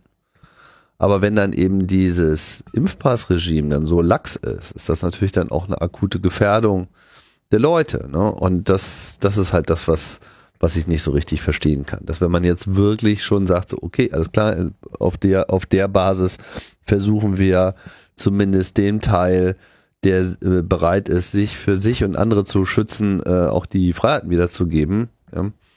Das, dass das dann dadurch torpediert wird, dass das einfach technisch nicht ordentlich umgesetzt wird. Abgesehen davon, dass, äh, ich weiß nicht, welche Erfahrung du gemacht hast, ohnehin diese ganzen Impfpässe so lax geprüft werden, wenn überhaupt. Also ich war jetzt bei verschiedensten Veranstaltungen und habe alles gesehen von keiner wollte was sehen, man war zufrieden, wenn man irgendwas QR-Code-artiges äh, in der Hand hatte. Ja, also ich habe sogar schon meinen laminierten QR-Code einfach nur in der Luft gewedelt und das war äh, ohne weitere Erklärung, ohne dass da ein Name draufsteht. Also lesbar für äh, einen Menschen lesbar äh, dann halt diese äh, Display-Scroller, die sie zumindest noch irgendwie äh, sehen wollen, dass das jetzt äh, auch wirklich eine App ist, aber wessen QR-Code da angezeigt wird, dann auch nicht interessiert. Ja, und selten wird äh, dann mal gescannt und dann gibt's halt noch die Leute, die scannen, aber dann eben die Daten nicht überprüfen. Und all diese ganzen, also ich würde mal fast sagen, derzeit in 80 bis 90 Prozent der Fälle würde man sogar noch mit irgendeinem QR-Code oder gar keinem QR-Code durchkommen. Du, das habe ich aber damals zum Launch dieses Dings im, im, im ZDF-Interview gesagt. Habe ich gesagt, niemand wird sich Stress machen bei der Prüfung dieser Impfpässe. So, das war, äh, da habe ich dann irgendwie, die, da habe ich noch irgendwie so ein, in diesem Live-Interview noch irgendwie äh, bin ich kurz daran vorbeigeschrammt, irgendwie, die reißen sich doch hier nicht äh, mit ihnen Stress ein oder sowas, ja. ja. Oder ihr, ihr, irgendwie sowas ja. habe ich da gesagt. Und ähm, hat nochmal auf Bewährung davon gekommen. so, weil das ist halt genau, also es ist genau der Punkt. Niemand hat ein Interesse an der äh, genauen Prüfung dieser Zertifikate. Das war immer meine Vorhersage und das ist ja auch klar. Ich glaube, äh, einen, zweimal bin ich in ein Hotel eingecheckt und da war dann, weil sie ja eh dann quasi den Namen sehen beim Check-in, ich glaube, ein einziges Mal wurde ich auch tatsächlich nach dem Personalausweis noch dazu gefragt. Aber äh, ja, ich, ich bin jetzt auch nicht also ich würde immer noch sagen, das ist wahrscheinlich ganz gut, dass es nicht so krass äh, überprüft wird, weil die, wenn es anders wäre, wäre das, glaube ich, auch ähm, würde das zu sehr viel Unmut führen. Aber weißt du, was sehr, äh, sehr unterhaltsam ist, Tim? Du kannst, ähm, ich habe jetzt hier kürzlich ein neues Telefon gehabt, ja, und dann musste ich irgendwie umziehen und da habe ich gesehen, dass äh, in der äh, Corona-Warn-App jetzt mein Impfzertifikat nicht mit umgezogen ist. Ne? Ach. Ja, und weißt du, was ich dann gemacht habe? Da habe ich einfach mein altes Telefon genommen, habe gesagt, hier zeige ich mal Impfzertifikat an und habe das neue Telefon genommen und habe gesagt, importier mal. Ja. Und dann hat er natürlich mein ähm, Impfzertifikat einfach übernommen. Das heißt, der Prozess, zeig mal dein Impfzertifikat, ich scanne mal den QR-Code, das ist im Prinzip alles, was du brauchst, um jemand anders sein Impfzertifikat zu klauen. Wo da natürlich ein anderer Name dran steht, ne? Ja, genau, was ja aber wiederum keine Sau interessiert. Ja. Und die Verwirrung mit Kopfpass und Kopfpass-Check ist der Gestalt, dass ein äh, Freund von mir, der eine äh, Kneipe betreibt, äh, dann irgendwie so, und jetzt nicht, sag ich mal, der Digital Native ist, ne? mhm. ne? Er hat dann quasi sich da auch so eine App runtergeladen und sagte dann, rief mich dann irgendwie nach ein paar Stunden an und sagte, ey Dennis, ich, diese ganzen Impfpässe, die werden da drin gespeichert. Und ich sag, nee, das kann nicht sein. Das kann nicht sein, dass die gespeichert werden. Er hat die alle importiert. die alle importiert.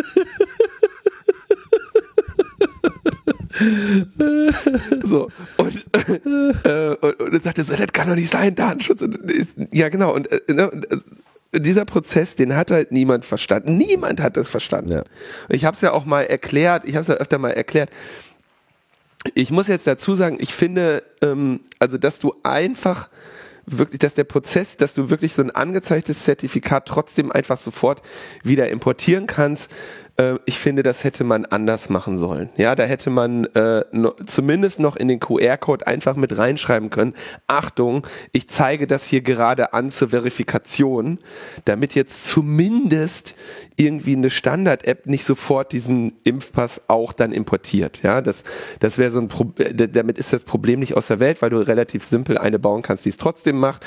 Äh, und du kannst ihn ja auch einfach kopieren und so weiter. Aber das ist eben auch nun mal die Eigenschaft des Impfausweises wie jeder andere auch. Ja, das wäre bei dem gelben genauso. Der ist nichts wert ohne einen Vergleich mit dem Personalausweis und so weiter und so fort.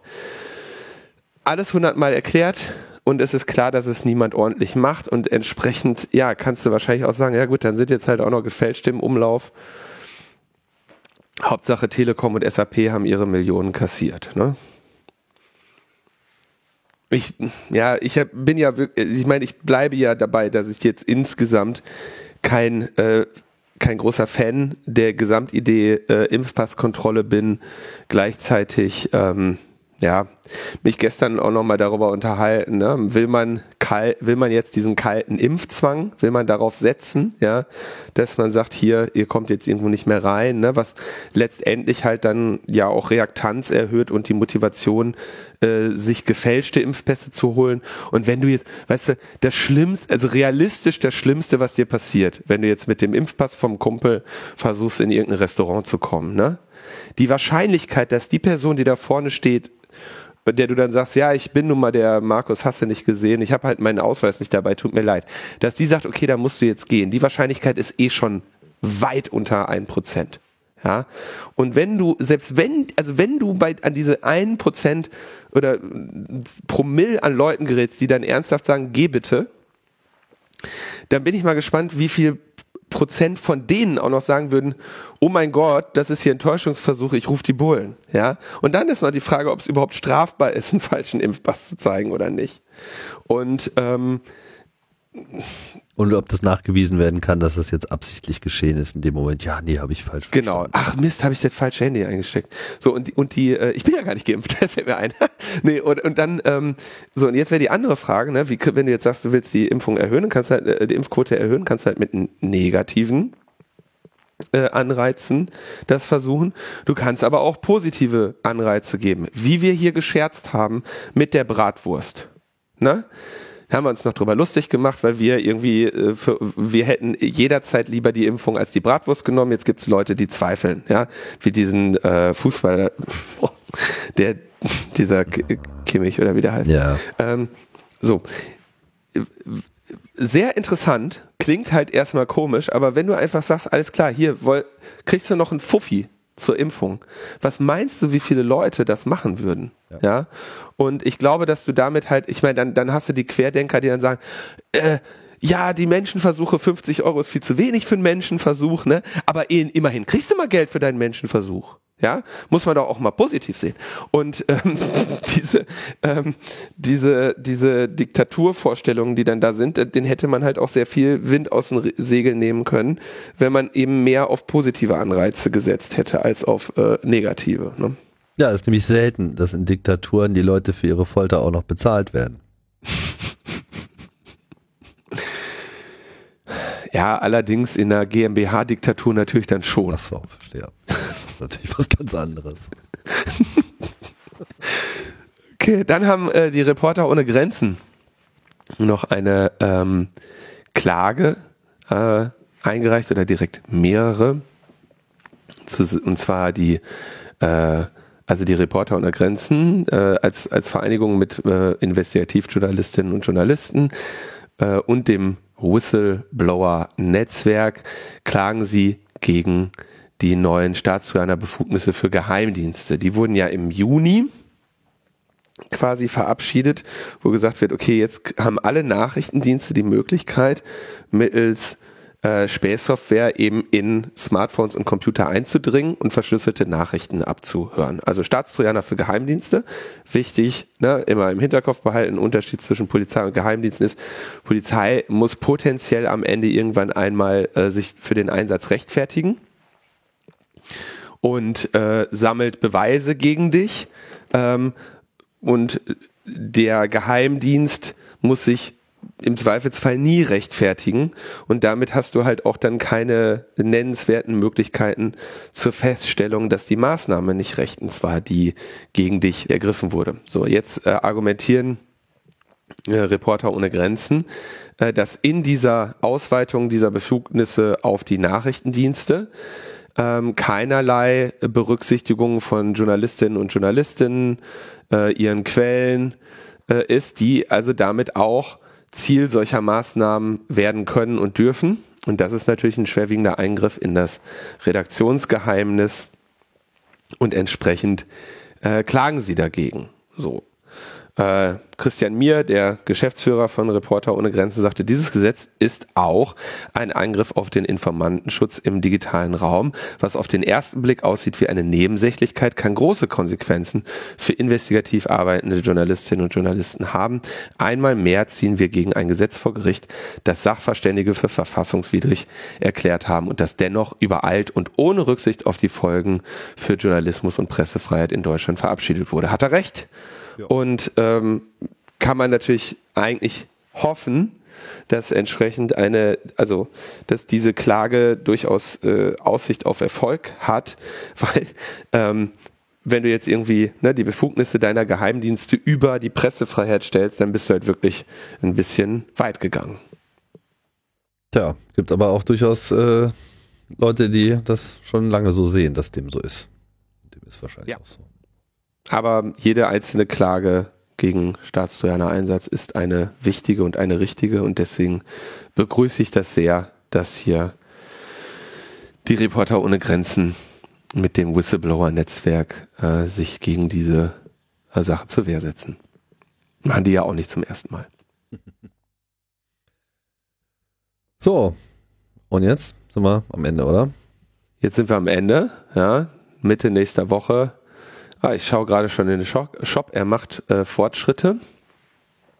Und ähm, da wird es dann schöne T-Shirts geben und Hoodies vielleicht auch.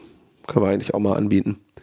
Den bestücken wir und dann könnt ihr so am 3. November abends, denke ich, mal schauen, ob ihr euch äh, bekleiden möchtet. Ob ihr Werbe, ob ihr Werbekunde bei uns werden möchtet.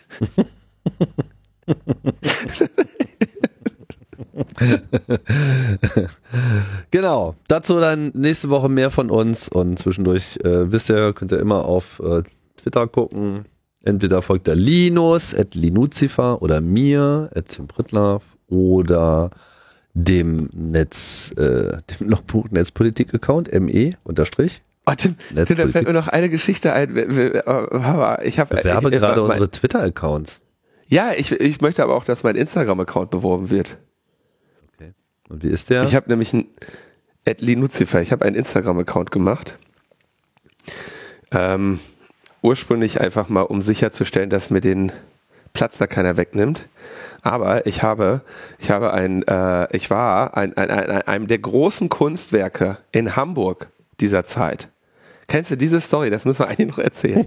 Das ist zu schön. Andi. Äh, ich weiß gar nicht, ob wir das überhaupt be behandelt hatten. Also die Nein, Geschichte geht so. Nicht. Hamburg hat einen Innensenator. Dieser Innensenator heißt Andi Grote. Und der hat wohl auch irgendetwas getwittert, ähm, was, äh, sag ich mal, eine sehr große Janusköpfigkeit äh, zum Ausdruck gebracht hat. Und darauf hat jemand mit einem sehr kleinen Twitter-Account geantwortet, Andi, du bist so ein Pimmel. Ja. Eins Pimmel. Oder so eins Pimmel. Also eine Eins statt ein Ein. Und so, jetzt kann man, so die meisten Leute äh, haben dann die Größe, über so etwas hinwegzusehen. Aber manche Leute äh, sind eben, äh, ich glaube, das nennt man fragile Männlichkeit, äh, reagieren bei sowas sehr äh, empfindlich. So, aus welchem Grund auch immer. So, und der Andi-Senator, der Innensenator Andi Grote von Hamburg reagiert eben bei sowas empfindlich. Und deswegen hat er dann eine, einen Strafantrag wegen Beleidigung gestellt. Und äh, da wollte natürlich dann die Polizei, die ihm ja untersteht, zeigen, dass sie ihre Arbeit richtig gut machen kann. Und haben dann eine äh, Hausdurchsuchung anberaumt bei in dem Fall dann der Freundin des Angezeigten auf der Suche nach dem Tatmittel. Ja, als bräuchte man jetzt noch irgendwelche großen Beweise, dass dieser Mensch diesen Tweet abgesetzt hat. Ja, also Hausdurchsuchung wegen eines Tweets. So, ähm, großes Gelächter und das hatte dann etwas zur Folge, was äh, als Pimmelgate inzwischen fester Bestandteil des Wikipedia-Artikels zum Streisand-Effekt ist, nämlich dass sich vorher niemand für den Pimmel von Andy Grote interessiert hat, wirklich niemand, außer eben Andy Grote. Und dieses Interesse jetzt äh, eigentlich die Hansestadt Hamburg ähm, geradezu in ihren Bann gezogen hat. ähm, irgendjemand hat dann Aufkleber gedruckt, so kleine neongelbe Aufkleber rund, wo drauf steht, Andi, du bist so eins Pimmel, ja. Und die wurden in St. Pauli ähm, geklebt, ja, an verschiedene äh, an verschiedene Stellen im öffentlichen Raum.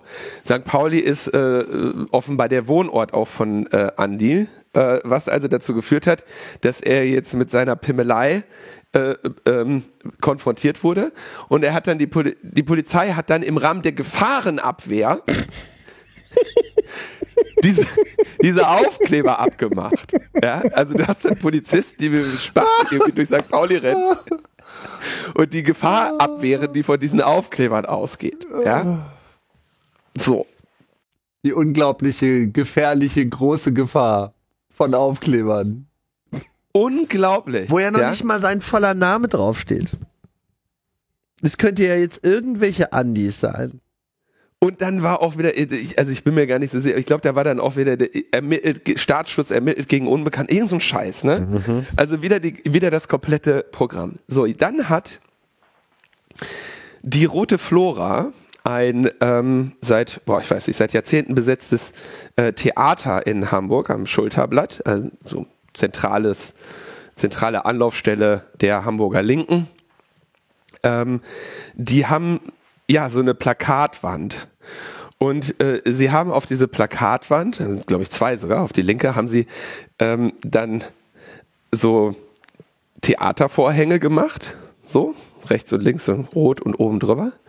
Dann haben sie ganz oben drauf geschrieben äh, Soko Wand und Farbe und quasi hinter diesen ähm, hinter, also quasi hinter dem Vorhang, der ja dann offen ist, klebte dann sehr groß ein neongelber Kreis, in dem drin stand, Andi, du bist so ein Pimmel, ja, was quasi einfach dieser Aufkleber war, den sie dann eben in Plakatgröße an ihr Gebäude geklebt haben. Jetzt muss man dazu wieder die Geschichte der Soko Wand und Farbe kennen, die damals äh, in der Hafenstraße einen Schriftzug an einem Haus entfernen wollte, wo irgendwie, was weiß ich, Bullen oder sowas stand. Ja, das wollten die wegmachen. Deswegen ist dann die Soko Wand und Farbe mit einem Hubwagen angereist und Rollen mit schwarzer Farbe und haben dann an diesem Haus irgendwie die, die Wörter weggemalt, die ihnen nicht gefallen haben. Ja? Woraufhin die Bewohner mit einem Gartenschlauch aus dem Fenster diese Farbe einfach wieder abgespült haben, weil die Polizei wasserlösliche Farbe mitgebracht hat.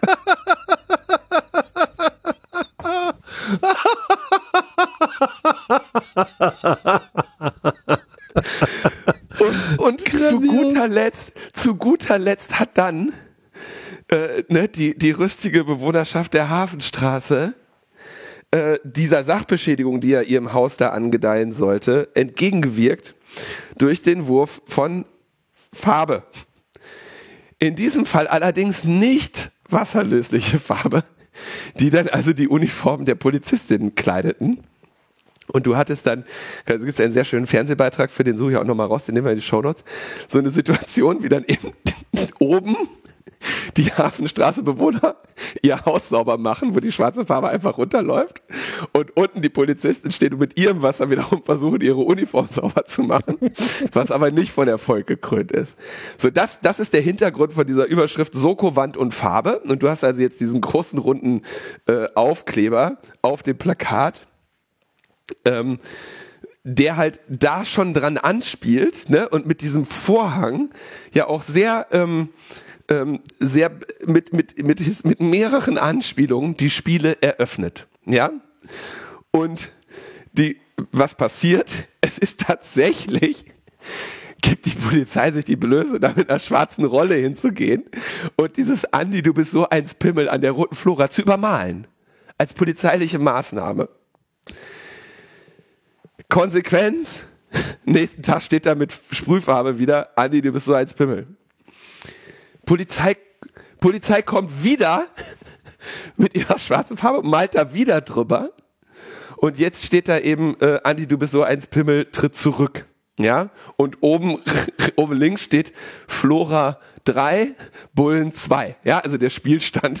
Der, und, und du, also, wie kannst du dich als Innensenator so zum Gespött der Leute machen. Ja?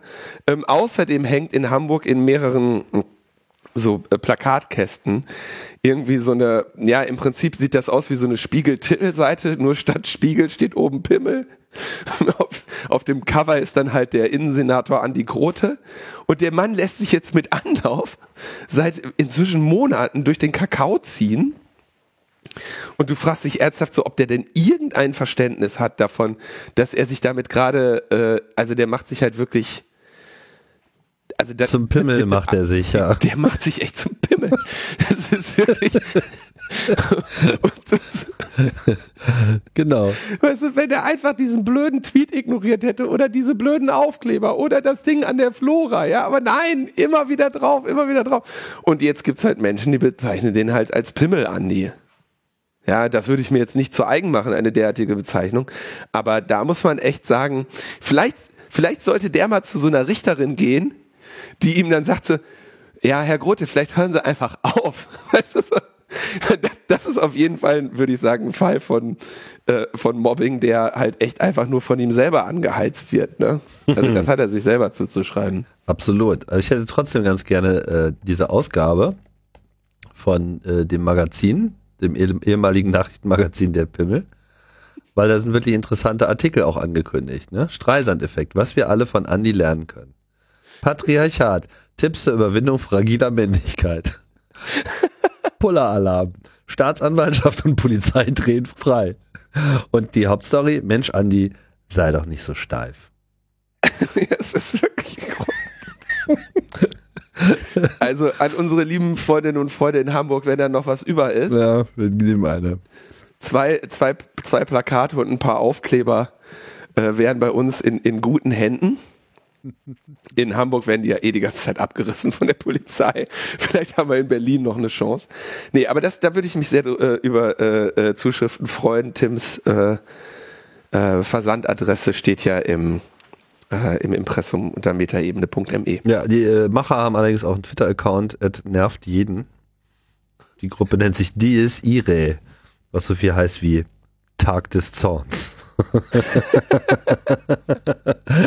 es ist wirklich, ja. Aber genau, das war dann mein, mein Instagram-Launch, dass ich nämlich, äh, als ich in Hamburg war, äh, selbstverständlich, auf Instagram macht man ja Selfies. Ich mache nicht so viel Selfies, deswegen war diese Plattform für mich jetzt nie so interessant. Aber ich habe ein, äh, ein Foto vor der roten Flora gemacht und tatsächlich, so viel kann ich auch noch verraten, wir waren halt äh, zu dritt vor der Tür und äh, haben dann da irgendwie, ja, uns geräuschvoll erfreut, so. Und es dauerte nicht lange, bis halt oben aus dem Fenster Leute kamen, die quasi, ähm, ja, sagen wir mal, erstaunlich schnell bereit waren zur Verteidigung ihres Werkes, ja, und äh, dann aber gesehen haben, dass von uns jetzt erstmal keine Gefahr äh, ausging und äh, wir waren jetzt auch nicht die einzigen, die sich da angesammelt haben, um halt vor diesem einmaligen Werk zeitgenössischer Kunst äh, ein, ein Selfie zu machen. Ah, schön. Da, da ist das Internet dann doch äh, immer wieder schön. Manchmal ganz lustig. Ja, ja, einfach um so ein bisschen Entlastung, mentale Entlastung äh, zu schaffen. Auch wenn das natürlich am Ende nicht viel macht. Ich meine, diese Soko-Wand und Farbe, das war mir ja auch neu. Die gibt's ja offensichtlich auch schon seit Ewigkeiten. Das ist jetzt nichts, was jetzt neu eingeführt wurde, sondern es gab irgendwie 2008 nein, nein, nein. schon so einen schönen Extra 3 äh, Bericht darüber. Und das ist der, auf den ich mich bezogen genau, habe. Genau, und das gerade, ist, ja. und das ist so ein, äh, ja, ich weiß nicht, im Wesentlichen dazu da, linke Parolen zu übertünchen, wenn ich das so richtig sehe. Ne? Und da fragt man sich halt auch, sag mal, so Hakenkreuze und so, könnt ihr da nicht auch noch übernehmen? Gut, vielleicht malen die ja nochmal manches äh, über so, aber ich erinnere mich auch wiederum an eine ältere Dame, war es in Dresden oder so, wo die gelebt hat, äh, du kennst die Story wahrscheinlich auch, deren Hauptwerk das ist, so irgendwie die ganze Zeit äh, Hakenkreuze zu übermalen und Nazi-Aufkleber abzumachen und die dann auch irgendwann mal dafür verklagt wurde. Weißt du? Also das ist einfach alles so falsch und so schräg und so kaputt und ähm, insofern muss ich sagen, ist dann auch mal so eine gehörige Tracht Prügel in Form von Häme und Spott auch mal ganz angemessen, ja, dass ihr einfach auch mal merkt, wo die, wo die, wo die Grenzen eures überheblichen Handelns zu sein haben.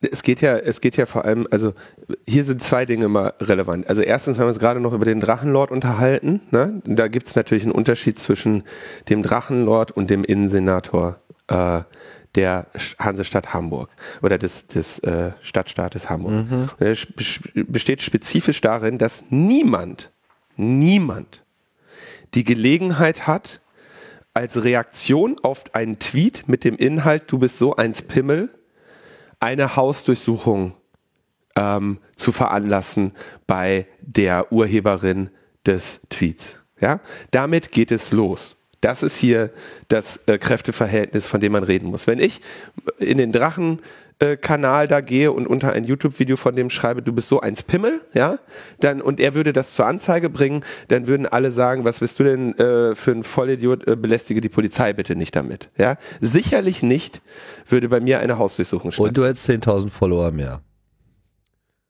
Äh, da, ja, so und jetzt, ja. das, damit geht es los, ja. Das wiederum äh, muss man ja sehen, ist eine brachiale Machtdemonstration der Polizei und eine, ein Missbrauch der Macht des äh, Innensenators, mhm. dass er eben sich hier eine sehr viel, einen sehr viel besseren rechtlichen Schutz für seine fragile Männlichkeit ähm, sucht und gestattet, als zum Beispiel meiner fragilen Männlichkeit äh, zugestanden würde. Ja. Und das ist das, das ist der eigentliche Skandal hier, dass, dass der Protest dagegen oder die, die Illustration dessen in Form dieser Aufkleber und des, äh, der Plakate und des äh, Flora, ähm, der Flora-Aktionen äh, stattfindet, ist kein Fall von Mobbing, sondern letztendlich ein Aufbäumen der äh, des Restes von uns, ja, der Gesellschaft gegen einen ganz eklatanten Machtmissbrauch äh, und, und auch eine Geldverschwendung. Ich meine, da rennen jetzt Polizisten äh, äh, rum und kratzen irgendwelche Aufkleber ab. Wo sind wir denn? Wenn ihm die Aufkleber nicht gefallen, soll er die selber abmachen oder sich bei Helpster jemanden holen, ja? Aber das, dafür jetzt auch noch hier die mit, mit äh, teuren Steuergeldern in Hamburg finanzierte Polizei äh, äh, zu vergeuden, das ist ja wirklich, also es ist ja wirklich ein Skandal und den möchte ich hier äh, wirklich nicht aus den Augen verlieren. Genau. Haben wir hiermit dann nicht getan. Sondern hier wird alles angeprangert, was anzuprangern ist. Jetzt haben wir uns aber ausgeprangert. Oder? Ja, Tim, du bist so eins Pimmel, ey. Ja, du auch. Zeig dich an. Anzeige ist raus. Ist, also da muss ich natürlich auch sagen, es gibt immer einen, der beleidigt und einen, der sich beleidigen lässt. Ne? Aber naja. Genau, beleidigte Leberwürste allesamt. Können nix ab. So. Sag mal, steht in den Shownotes jetzt äh, wegen Autokorrektur, Andi, du bist so eins Himmel oder weil du, weil du Angst hast, dass wir, dass wir auch eine Hausdurchsuchung kriegen? Nee, das war in der Tat Autokorrektur. Oh Mann. Tja. Sogar, sogar die Autokorrektur ist auf der Seite der Polizei. Soko Autokorrektur. So, damit sind wir am Ende der Sendung. Genau, Twitter kann uns folgen, Instagram, keine so. Äh, oh ja, jetzt kommen ja die Kommentare. Linus hat einen Instagram-Account. Jujuju, da freue ich mich schon drauf. Ich habe auch einen Instagram-Account, aber ich weiß nicht, wie viele, wie viele Posts hast du da schon gemacht? 20 oder so. Oh, du bist schon richtig am Arbeiten, ne? So Social Media mäßig und so. Ich will, ich, ich möchte meine Reichweite in Richtung von Kindern und Jugendlichen äh, ausbauen mit Facebook habe ich da einfach eine gute Partnerin. Ich fühle mich jetzt herausgefordert, da auch äh, irgendwie zu sein, weil ich ansonsten mich minderwertig fühle dann. Jetzt muss ich, jetzt muss ich so sein wie du. Guck mal, wie viele voll, also ich habe, nee, ah, ich habe mehr Instagram-Posts. 36 Posts. Mehr als was? 36 Posts auf Instagram habe ich ah. gemacht. Wahnsinn. Ich glaube, ich habe einen. Mhm. Oder zwei, ich weiß nicht ganz genau. Das erste war ein Test und das zweite auch.